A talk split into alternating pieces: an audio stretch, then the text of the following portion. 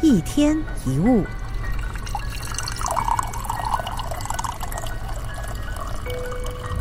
人生难免会遇到挫折，给我们带来一些打击，甚至让我们对未来没有希望。我们无法决定自己会不会受到伤害，但可以决定是否让这个伤害来影响我们的人生。著名诗人泰戈尔在《飞鸟集》就有写到这么一句话：“只管走过去，不要逗留去采花朵来保存，因为一路上花朵会继续绽放。”正所谓“花开自有花落时”，不要因为悲伤花的凋谢就错过了下一个花期。同样的，厌恶的人真的不值得我们浪费心力。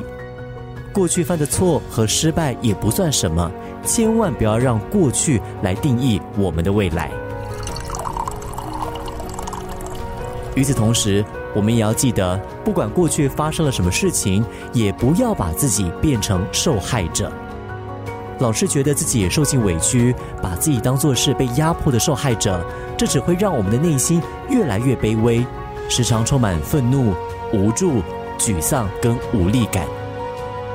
相反的，试着去把目光放回到自己身上，检视自己，改变自己，慢慢的找回自己的力量。